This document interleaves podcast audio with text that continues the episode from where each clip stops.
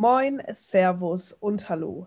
Ich bin Lisa Gröning, die stellvertretende Chefredakteurin von crypto-monitor.com und mir digital zugeschaltet sitzt Sascha Behm. Ich bin der Chefredakteur von crypto-monitor.com. Ja, schön, dass wir mal wieder beisammen sind, Sascha. Waren wir erst am Montag, aber wir begleiten unsere Leser ja in die Woche und auch wieder ins Wochenende. Das nenne ich mal Service. Werfen wir doch direkt einen Blick auf die Kurse der Kryptowährungen. Ja, geht so, würde ich mal behaupten der Bitcoin nach wie vor nicht das Zugpferd, was vorne mit grünen Zahlen glänzt, sondern eher so, naja, dümpelt so vor sich hin. In den letzten sieben Tagen allerdings nur ein Minus von 0,98 Prozent eingefahren. Das ähm, denke ich, kann man ganz gut verkraften. Wir wissen ja alle, dass die Welt der Kryptowährungen sehr, sehr volatil ist. Äh, von daher minus ein Prozent gar kein Problem für uns. Ethereum hat auch wieder ein bisschen verloren, vor allem in den letzten 24 Stunden ein Minus von knapp 5 Prozent. Und ansonsten, ja, gibt es hier auch ein paar Gewinner der Woche, zum Beispiel den Binance Coin, der knapp 10 Prozent zugenommen hat in den letzten sieben Tagen. Und Uniswap nach wie vor ein Plus von 17 Prozent in den letzten sieben Tagen, war schon am Montag unser Top-Coin. Ja, die dümpeln so vor sich hin. Wenn wir das mit dem Kryptowetter beschreiben müssten, würde ich sagen, sieht aus wie in Hamburg. Irgendwie warm, aber irgendwie auch eklig. Man kann sich nicht so recht entscheiden. Sascha, was sagst du? Was ging bei dir in dieser Kryptowoche? Naja, um bei dem, Wett, bei dem Wettermetapher zu bleiben, also ein Einhorn ist ja das Logo von Uniswap. Ein Einhorn macht noch keinen Sommer. Es ist, es ist insgesamt sehr lustlos, die ganze Börsensituation. Und wie, wie gesagt, Bitcoin bei 32.000 Dollar ist halt schon ein wenig triste. Aber ich glaube, da haben wir genug Luft und da wird sich auch noch etwas tun. Abgesehen aber von jetzt den kurzfristigen Gains und, und, und Kursbewegungen ähm, merken wir, dass sich doch genug hinter den Kulissen tut. Vor allem äh, ein österreichisches Unternehmen macht da gerade Schlagzeilen.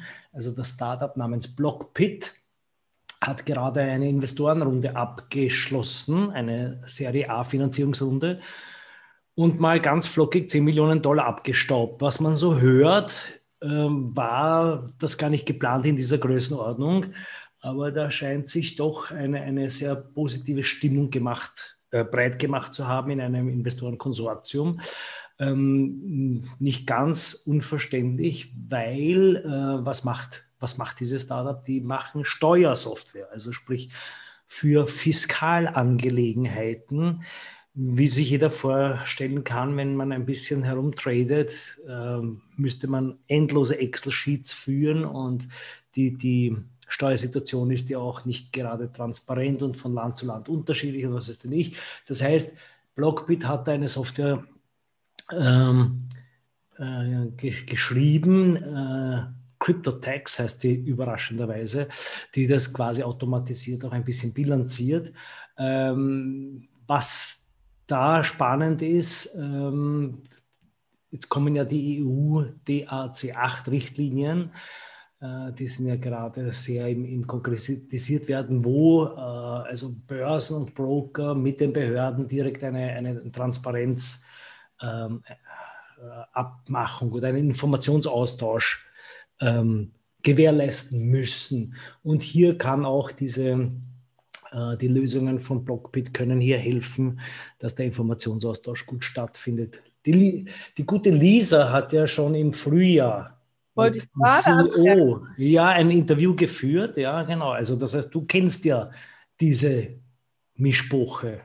Genau, genau. Äh, Blockpit, ja, schon äh, damals sehr inspirierend, jetzt noch inspirierender, haben uns tatsächlich auch mit dem Steuerguide geholfen, den wir auf www.crypto-monitor.com für euch, für Deutschland und Österreich haben. Also auch da nur die safesten Informationen direkt von unserem neuen Unicorn gesammelt. Ähm, soll ich direkt mal weitermachen im Text? Hier haben wir ja Aber mach doch. Oder? Wir haben hier ganz viele spannende Meldungen, unter anderem aus Lateinamerika. Ach ja, mein allerliebster Kontinent da drüben. Ähm, und zwar äh, haben wir ja schon am Montag erzählt, dass nach El Salvador jetzt auch Paraguay ein bisschen ja, mit hinterherzieht, was so Kryptowährung im alltäglichen Gebrauch angeht. Jetzt meldet sich auch hier ähm, ein mexikanischer Abgeordneter zu Wort auf Twitter und auch hier in Mexiko scheint es so zu sein, als würden sich immer mehr Krypto-Befürworter zu Wort melden und vor allem dort die Länder in Lateinamerika sagen, die möchten den Krypto- und Fintech-Bereich an die Spitze führen. Ich bin sehr gespannt. Ebenso Amerika, New York, äh, zieht auch so ein bisschen nach. Und zwar sollte es dort ein absolutes Mining-Verbot geben. Es sollte ein Gesetz verabschiedet werden. Das wurde jetzt auch verabschiedet. Allerdings äh, gab es da im letzten Moment noch eine Änderung.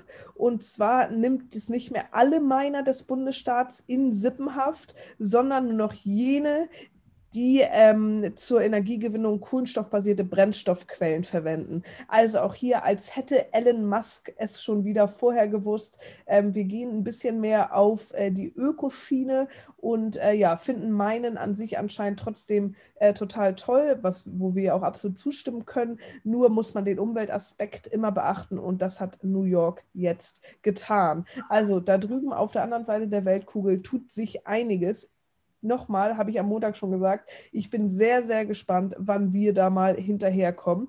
Ähm, Gerade Deutschland ist ja dafür bekannt, dass wir ab und zu mal hinterher hinken. Aber wir schauen mal.